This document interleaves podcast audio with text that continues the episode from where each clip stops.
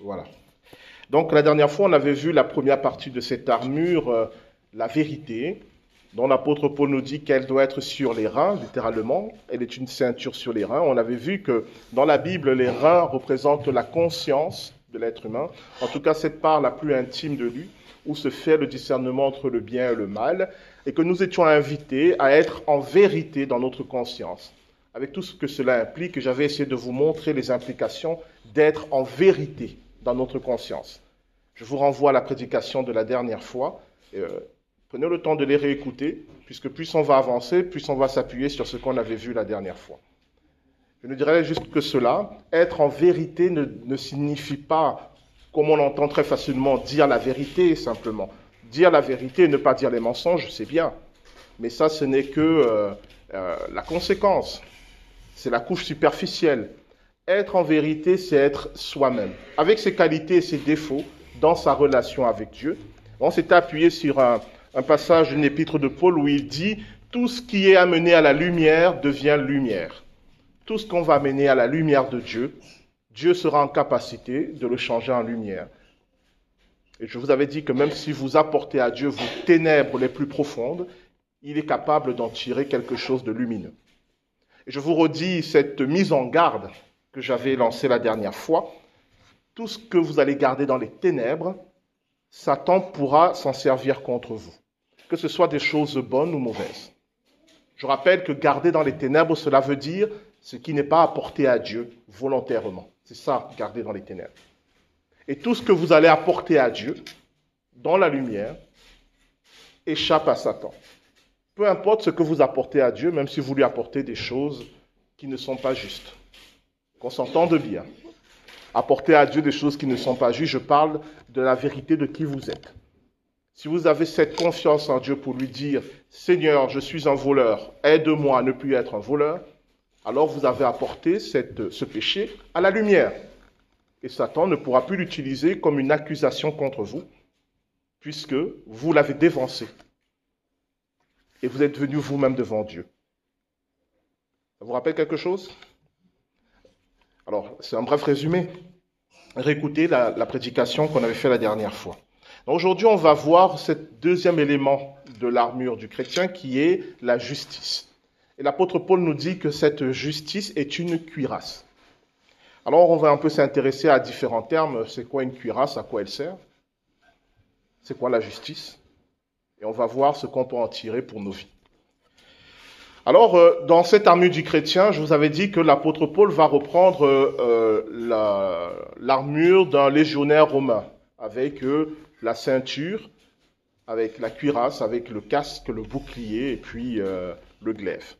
Et la cuirasse chez un légionnaire est une armure défensive. Elle sert essentiellement à protéger les organes vitaux, la plupart des organes vitaux qui se trouvent sur la poitrine, dont particulièrement le cœur. La cuirasse protège de manière beaucoup plus précise le cœur. Dans l'Ancien Testament, le cœur de l'être humain n'est pas comme dans notre culture le siège de l'amour et des émotions. C'est le siège de la volonté, c'est le siège de l'intelligence et c'est le siège du courage. C'est dans le cœur. Les sentiments et les émotions, c'est plutôt le ventre. Donc, quand vous lisez la Bible, quand on parle du cœur, on parle de la volonté, de l'intelligence et du courage. Et quand on vous parle de l'amour, quand on vous parle de la tristesse, on parle de ce qui se trouve au niveau du ventre. C'est comme ça que les Hébreux représentaient l'être humain. Est-ce que ça va? La cuirasse protège le cœur, protège le ventre.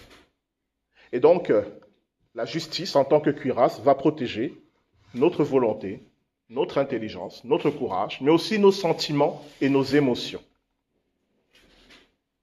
La justice va protéger notre volonté, notre intelligence, notre courage, nos sentiments et nos émotions.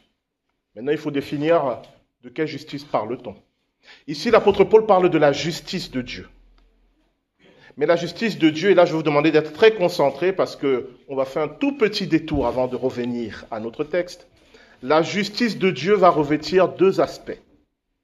Il y a ce que Dieu fait et il y a comment l'homme répond à ce que Dieu fait. C'est ça la justice. La justice a toujours ces deux aspects. Comment Dieu agit et comment l'être humain répond à ce que Dieu a fait. Il ne faut jamais oublier ces deux aspects de la justice. Quand vous lisez la Bible, on vous, parle de justice, c'est toujours sous ces deux aspects. Car l'acte juste de Dieu demande une réponse de l'être humain. Et je dis l'acte juste de Dieu, mais en réalité, quand on parle de la justice de Dieu, c'est une autre manière de parler de sa volonté. Puisque tout ce que Dieu fait est juste, si on veut trouver le, cœur de la justice de Dieu, c'est tout simplement sa volonté. En hébreu, la justice se dit tzedaka et elle, elle revêt deux aspects. Vous êtes toujours avec moi? On fait le petit détour. Restez avec moi. Elle revêt deux aspects. Quand on étudie ce terme tzedaka qui veut dire justice, il y a deux notions qui apparaissent, la notion de trancher et la notion de soutenir. La justice de Dieu tranche et la justice de Dieu soutient. Elle tranche, cela veut dire que Dieu va faire des séparations. Dieu n'accepte pas tout.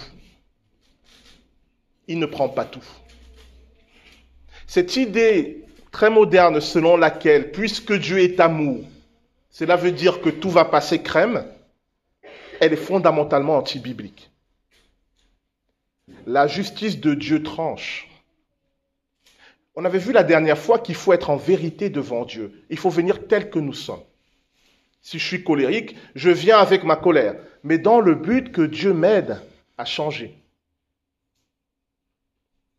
Et c'est là que la justice de Dieu va se mettre en œuvre. Elle va trancher. Elle va dire, Guy Bertrand, ça, cet aspect-là de ta personnalité, il faut que ça cesse. Et on va voir que l'amour de Dieu va me dire, et je vais t'aider pour que tu y arrives. Vous voyez les deux aspects? Il faut que ça, ça s'arrête. Mais je vais t'aider pour que tu y parviennes. Dieu, c'est pas McDo, hein, c'est pas venez euh, comme vous êtes et restez comme vous êtes. C'est venez comme vous êtes, afin que sous l'œuvre de l'amour de Dieu, on va le voir, vous puissiez repartir différent. Mais on avait vu la dernière fois que s'il n'y a pas la confiance, cette opération n'est pas possible. De la même manière que si vous ne faites pas confiance euh, au chirurgien, donc il va sortir le scalpel, il va sortir les instruments, vous allez dire, ce gars va me torturer, je me tire. Mais vous savez qu'il doit fendre, il doit couper, il doit enlever en vue de votre bien. Mais de la même manière, la justice de Dieu est une œuvre chirurgicale. Parfois il faut trancher, parfois il faut couper, parfois il faut enlever, mais pour notre bien. Ça, c'est le premier aspect de la justice de Dieu. Il va trancher dans notre vie. Le deuxième aspect, c'est qu'il va nous soutenir. Donc, je reprends mon exemple. Guy Bertrand, tu es colérique. Il faut que tu travailles ça. Tu ne peux pas rester comme ça. Mais il va me soutenir pour que je sorte de la colère. Vous voyez? La justice de Dieu n'est pas une justice qui dit Guy Bertrand, tu es colérique, alors je ne t'aime pas, va-t'en, dégage d'ici. Dieu va pointer ce qui ne va pas pour qu'avec son aide, on change. C'est ça l'œuvre de sa justice. Il tranche et il soutient. Ça va? Et cette justice-là attend une réponse de notre part. Et pour comprendre ces réponses, je vais vous lire un texte assez curieux parce que c'est toujours de la part de l'apôtre Paul. C'est dans 1 Thessaloniciens, au chapitre 5, au verset 8. C'est très court, mais vous allez voir que ça va poser un petit problème. 1 Thessaloniciens chapitre 5 verset 8, voilà ce que l'apôtre Paul écrit. Mais nous qui sommes du jour, soyons sobres, enfilons la cuirasse de la foi et de l'amour, et ayons pour casque l'espérance du salut. Aux Thessaloniciens, il parle de la cuirasse de la foi et de l'amour, et aux Éphésiens, il parle de la cuirasse de la justice.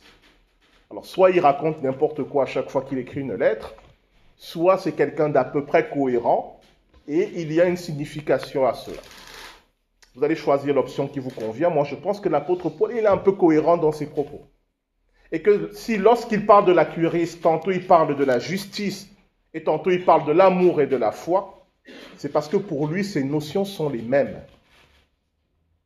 Car la justice dont il est question ici, c'est la justice que nous rendons à Dieu. Quand Dieu fait œuvre de justice, il tranche, il soutient, il attend de nous une réponse juste qui est, nous dit l'apôtre Paul, la foi et l'amour. Je vous le démontre avec Abraham. Dieu dit à Abraham, quitte ton pays, la maison de ton père, et va vers le pays que je vais te montrer. Et Abraham obéit. La Bible nous dit qu'Abraham était âgé, sa femme était âgée et il n'avait pas d'enfant. On nous dit même qu'elle était stérile. Un jour, il faut que je vous parle d'Abraham et de Sarah. C'est la plus belle histoire d'amour, c'est mieux que Roméo et Juliette. Mais vraiment. Et des conséquences que ça a eu, cette histoire d'amour. Sarah était stérile. Et un soir, Dieu appelle Abraham, il dit, regarde les étoiles du ciel. Tes descendants seront aussi nombreux que les étoiles du ciel. Et on nous dit, Abraham a eu confiance dans la promesse de Dieu, et Dieu a déclaré Abraham juste. Abraham a été reconnu comme juste, c'est-à-dire pratiquant la justice, parce qu'il a eu confiance dans ce que Dieu lui a dit. Et vous voyez, ça renverse notre, notre idée sur euh, ce qui est juste. La justice que Dieu attend de nous, en réponse à sa propre justice, c'est d'abord la confiance. Est-ce que vous faites confiance à Dieu? Est-ce que vous croyez ses promesses? Est-ce que vous connaissez même ses promesses? Vous ne pouvez pas dire que vous lui faites confiance si vous ne savez même pas de quoi il parle. Est-ce que vous lisez votre Bible dans laquelle se trouvent toutes ces promesses? Abraham a eu confiance. Quand Dieu lui a dit, tu es vieux, ta femme est vieille et stérile, mais vous aurez un enfant. C'est incroyable. Il a eu confiance. Et Dieu a dit, cet homme est juste. Non pas parce qu'il était gentil, parce qu'il faisait le bien, non. La confiance est la première réponse que Dieu attend de nous. Lorsqu'il vient pour trancher et pour soutenir, il attend de nous la confiance. Seigneur, tu me demandes de me débarrasser de tel aspect de ma vie. Tu dis que tu vas être avec moi lorsque je vais le faire. Alors je te fais confiance. On y va, tous les deux. Et le deuxième aspect, nous dit l'apôtre Paul, c'est l'amour. Bon, ça, vous le connaissez un peu mieux. Si je fais confiance en Dieu, vraiment, si je lui fais vraiment confiance, il est impossible que je ne manifeste pas l'amour. Si on parle de l'amour selon Dieu. On ne parle pas de l'amour humain, tout le monde, il n'y a pas besoin de la foi pour aimer. L'amour dont il est question, la Bible le définit, c'est l'amour agapé, c'est l'amour qui donne. Nous, on connaît mieux l'amour éros, ce qui a donné érotique, c'est le désir, c'est l'amour qui veut prendre. Vous voyez la différence? L'amour de Dieu est un amour qui se donne, et l'amour humain en général, c'est un amour qui veut prendre. L'amour dont il est question ici, c'est l'amour qui donne. Tu aimeras le Seigneur ton Dieu de tout ton cœur, de toute ta force et de toute ta pensée, et tu aimeras ton prochain comme toi-même. Si tu fais confiance en Dieu, il est impossible que tu ne manifestes pas cet amour. Impossible. Ce qui veut dire que si tu n'arrives pas dans ta vie à manifester cet amour, c'est qu'il y a un problème de confiance dans ta relation avec Dieu.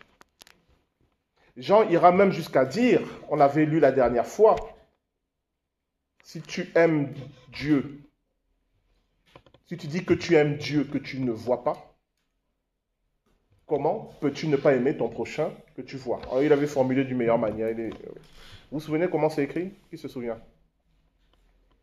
Personne? Dans un Jean. Celui qui n'aime pas son frère n'aime pas Dieu, car si tu n'aimes pas ton frère que tu vois, comment peux-tu aimer Dieu que tu ne vois pas? Merci pour votre aide. Hein. J'ai galéré à trouver. Euh, bref. Fermons notre petit détour. On a vu ce qu'était la justice. C'est Dieu qui tranche et qui soutient. Et c'est là notre réponse, la foi, la confiance et l'amour. Et l'apôtre Paul nous dit que c'est ça notre cuirasse. C'est ça qui va protéger notre volonté, notre intelligence, notre courage, nos émotions, nos sentiments. C'est tout cela ensemble. Pourquoi? N'oubliez pas qu'on est On parle du combat spirituel. On parle de comment résister à l'attaque de Satan. Pourquoi? Alors essayons d'être concrets. Comment tout cela va protéger ma volonté? Mais reprenons l'exemple d'Abraham, tout simplement. Imaginons Dieu qui dit à Abraham, quitte ton pays, quitte ta famille, quitte tout ce que tu connais et va vers un pays que je vais te montrer. Imaginons que Satan vienne maintenant. Qu'est-ce qu'il va dire à Abraham? Il va lui dire, c'est n'importe quoi cette histoire. Tu vas quitter un bon boulot, une bonne situation pour aller à l'aventure. D'ailleurs, qui est ce Dieu-là? Est-ce que tu le connais vraiment? Et le pays où il veut t'amener, mais qu'est-ce que c'est cette chose-là? Abraham, voyons, sois raisonnable, reste où tu es. Il va attaquer sa volonté en lui démontrant à quel point il est fou de faire confiance en Dieu. Il va attaquer sa volonté en lui démontrant que c'est impossible d'accomplir ce que Dieu dit. Dieu dit à Abraham, Sarah et toi, vous aurez des enfants dans votre vieillesse. Que fera Satan dans ce cas? Mais enfin, Abraham, ta femme, elle est stérile. Et même si elle n'était pas stérile, elle a passé l'âge d'avoir des enfants. Et même si vous avez un enfant, vous êtes tellement vieux, vous allez bientôt mourir, qui va s'occuper de votre enfant? Allons, voyons. Arrêtons ces bêtises. Si on, ne fait pas confiance en Dieu, on aura toutes les raisons de croire que les promesses de Dieu, c'est de la folie. L'apôtre Paul va dire que la sagesse de Dieu est une folie pour l'homme. Et c'est pour cela que vous ne pouvez pas être chrétien s'il n'y a pas la foi. Parce que les promesses de Dieu ne sont pas raisonnables. Parce que la justice de Dieu n'est pas raisonnable. Parce que Dieu peut vous demander de vous dépouiller de ce qui constitue pour vous votre meilleure défense. Il y a des personnes, reprenons l'exemple de la colère, c'est très intéressant. Il y a des personnes pour qui la colère est une manière de survivre. Des personnes qui ont connu tellement d'épreuves dans la vie qu'ils se sont euh, forgés une sorte de carapace remplie de colère, de suspicion, de méfiance. Et souvent, le jour où ils se convertissent, le jour où ils commencent à marcher avec Dieu, au bout d'un certain moment, Dieu va dire, enlève cette carapace. Et là, Satan va dire, attends, attends, attends, qu'est-ce qu'il te demande là? Et si tu le fais, et que de nouveau quelqu'un te fait du mal, si tu enlèves tes défenses, qui va te défendre maintenant? Vous voyez, quand Dieu te dit, enlève cette carapace, c'est parce qu'il a prévu de te soutenir. Et si tu ne lui fais pas confiance, tu vas rester accroché tu vas rester accroché à ce qui constitue pour toi ta défense. J'ai pris cet exemple, mais je prends prendre plein d'autres. Le travail que j'occupe, c'est ça qui me donne une situation. C'est ça qui me permet d'avoir des projets. Mais si Dieu me dit, quitte ce travail, parce que ce n'est pas mon plan pour toi, ben, il tranche. Et puis il me soutient, je serai avec toi. Tu vas passer par le chemin, tu vas passer par des moments difficiles, mais je serai avec toi. Au bout, il y a quelque chose. Vous voyez toutes les raisons possibles pour dire à Dieu, c'est sympa la religion, mais là, il ne faut pas blaguer. S'il n'y a pas la foi, s'il n'y a pas la confiance, vous ne pouvez pas. J'ai pris des exemples un peu extrêmes, un peu caricaturaux, mais je connais des témoignages de personnes pour qui c'est arrivé. Je me souviens du témoignage d'un missionnaire. Je crois que c'était, euh, je ne sais plus si c'était en Chine. Ils avaient travaillé dur et après des années, ça y est, ils ont commencé à créer des églises. C'était extraordinaire. Ils commençaient à dire, enfin, on trouve le bout. Et quand ils priaient pour demander à Dieu, qu'est-ce qu'on doit faire maintenant, Dieu leur dit, bon, maintenant il est temps de partir. Ça, c'est Dieu. Mais Seigneur, ça commence à peine à marcher. Oui, mais ce n'est pas vous qui allez gérer la suite. Maintenant, il faut partir ailleurs, recommencer. S'il n'y a pas la confiance, vous ne pouvez pas. Alors je sais que ça paraît dur ce que je dis, mais c'est la réalité. Si votre volonté ne fait pas confiance en Dieu, vous ne pouvez rien faire. Vous ne pouvez pas suivre le Seigneur. Et puis il y a l'autre aspect qui est l'amour. Et ça sera mon dernier, mon dernier point. L'amour, c'est très compliqué. Hein. Donc je rappelle que c'est un mot dont il est question, c'est l'amour qui donne. Ce n'est pas une émotion. C'est pour ça que c'est dans le cœur. L'amour qui donne relève de la volonté. Tu aimeras le Seigneur ton Dieu, il s'agit d'un acte de la volonté, il ne s'agit pas des sentiments. Parce que les sentiments, vous ne le maîtrisez pas. On peut les contrôler, les sentiments, mais leur, euh, sur le fait qu'ils viennent ou qu'ils partent, souvent, ne le contrôle pas. Tu aimeras ton prochain comme toi-même, ce n'est pas un sentiment ni une émotion, c'est un acte de la volonté. Je choisis d'aimer. Qu'on se comprenne bien, l'amour dont il est question se situe dans le cœur. Et cet amour-là, c'est les choix que je fais, conduits par ma confiance en Dieu. Et là encore, je vais être concret. Histoire vraie. Après avoir euh, plutôt galéré, vous arrivez enfin à avoir euh, une certaine somme d'argent qui vous fait plaisir. Vous vous dites, ah tiens, avec ça, je vais m'acheter telle chose, telle chose, telle chose. Mais comme vous avez l'habitude, vous avez pris l'habitude de consulter Dieu sur euh, vos choix et vos décisions, vous demandez à Dieu, qu'est-ce que je vais faire de cet argent? Est-ce que tu as une idée à me proposer? Sous-entendu, tu ferais mieux d'être d'accord avec moi. Et au moment où vous priez, vous recevez cette conviction profonde dans le cœur, cet argent n'est pas pour toi. Pourtant, c'est vous qui l'avez gagné. Pourtant, vous avez tellement d'idées de comment le dépenser. Et Dieu vous dit non, ce n'est pas pour toi. Il y a quelqu'un qui en a besoin, va donner à cette personne. Oui, ce n'est pas une affaire de sentiment. Parce qu'en termes de sentiment, et dans cette histoire, il s'agissait de moi, en termes de sentiment, c'était plutôt euh, jamais. Chacun pour soi, euh, voilà, point. C'était ça le sentiment. Mais l'amour dont il est question, c'est tu aimeras le Seigneur ton Dieu. Et parce que tu l'aimes, tu aimeras ton prochain. Je choisis de faire confiance en Dieu en disant, même si je lui obéis, je sais que je ne manquerai de rien. Je donne parce que je sais que Dieu pourvoira à tous mes besoins. Et je vais bénir quelqu'un. Je vais aider quelqu'un. Et donc je vais aimer cette personne. Mais pourquoi? Parce que je sais que Dieu est là et que si moi j'ai besoin de quoi que ce soit, lui aussi il est capable d'appeler quelqu'un pour venir me donner à moi. Est-ce que vous me suivez toujours? J'essaie d'être concret pour que vous compreniez ce que représente cette cuirasse. C'est un élément qui va aider votre volonté à être ferme dans l'obéissance à Dieu.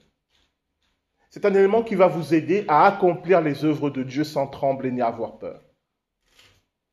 C'est un élément qui va vous aider lorsque Satan va vous montrer toutes les raisons pour lesquelles vous avez le droit de, fuir, de paniquer, de douter de Dieu, qui vous aidera à dire, malgré tout, je lui fais confiance, alors je lui obéis. L'apôtre Paul nous dit, c'est notre cuirasse. Ça protège notre volonté, notre intelligence, nos émotions. Nous faisons confiance en Dieu, et parce que nous lui faisons confiance, nous manifestons de l'amour.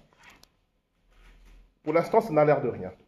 Mais vous allez voir que quand on va ajouter les autres éléments de l'armure, on va commencer à avoir euh, une certaine image de la vie chrétienne qui ne correspond pas à ce qu'on a l'habitude de penser du christianisme. Si je récapitule pour conclure, on a vu la ceinture, qui est la vérité dans ma conscience. Je suis vrai dans ma relation avec Dieu. Je viens vers Dieu tel que je suis, sans rien lui cacher. Et à ce moment-là, Dieu peut manifester sa justice il peut commencer à trancher. Mais il me soutient également. Alors je peux mettre en œuvre ma volonté à son service. Parce que je lui fais confiance. Et je peux commencer à aimer mon prochain. Vous voyez, le combat spirituel, ce n'est pas, c'est pas de la magie, c'est pas Harry Potter, c'est pas toutes ces choses-là. C'est pas se, c'est pas se lever et crier au nom de Jésus, au nom de Jésus, comme font certains. C'est une manière d'être. Une manière d'être soi-même, une manière d'être dans sa relation avec Dieu, qui fait que lorsque Satan vous attaque, il n'a pas de prise sur vous. Le combat spirituel ne consiste pas à attendre que Satan nous attaque pour commencer à chercher comment on va gérer la situation. Ça consiste à être dans une telle disposition d'esprit qui fait que lorsque Satan vient, on n'a pas peur. Le Seigneur Jésus va dire, le prince de ce monde vient, mais il n'y a rien de lui en moi. Il n'a aucune prise sur moi. C'est ainsi que nous devons devenir. Et la prochaine fois, on va voir l'autre aspect de cette armure qui est euh, très sous-estimé parce que je reconnais que c'est très mal, très mal écrit. Je vais vous donner cet élément dès à présent, que ça va vous donner le temps d'y réfléchir. Comme ça, dimanche prochain, qu'on va l'aborder. Je pense que vous, aurez, vous serez déjà en marche. Donc, après la vérité qui est notre ceinture, après la justice qui est notre cuirasse, mettez comme chaussure à vos pieds le zèle pour annoncer l'évangile de la paix. Littéralement, c'est mettez comme chaussure la bonne disposition. Je dirais même plutôt la disponibilité pour annoncer l'évangile de la paix. Le, troisième aspect, c'est être disponible pour Dieu. On va voir ce que cela revêt. Et vous allez vous rendre compte que c'est un des éléments les plus importants être disponible pour Dieu. En attendant, nous allons prier pour demander au Seigneur de nous aider à répondre de manière juste à la manifestation de sa justice. Nous prions.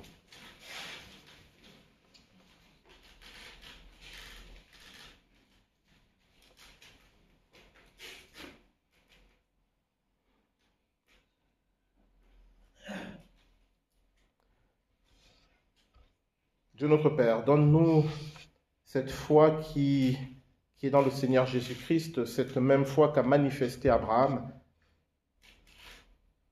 qui t'a fait confiance, même si tout lui démontrait qu'il était euh, fou de croire dans tes promesses.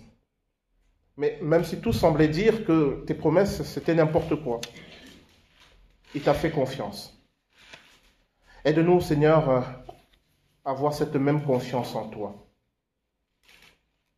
Mais je te prie pour que cette confiance repose véritablement sur tes promesses, pas sur nos propres pensées, pas sur nos rêves, pas sur nos projets, pas sur nos délires, mais sur tes promesses.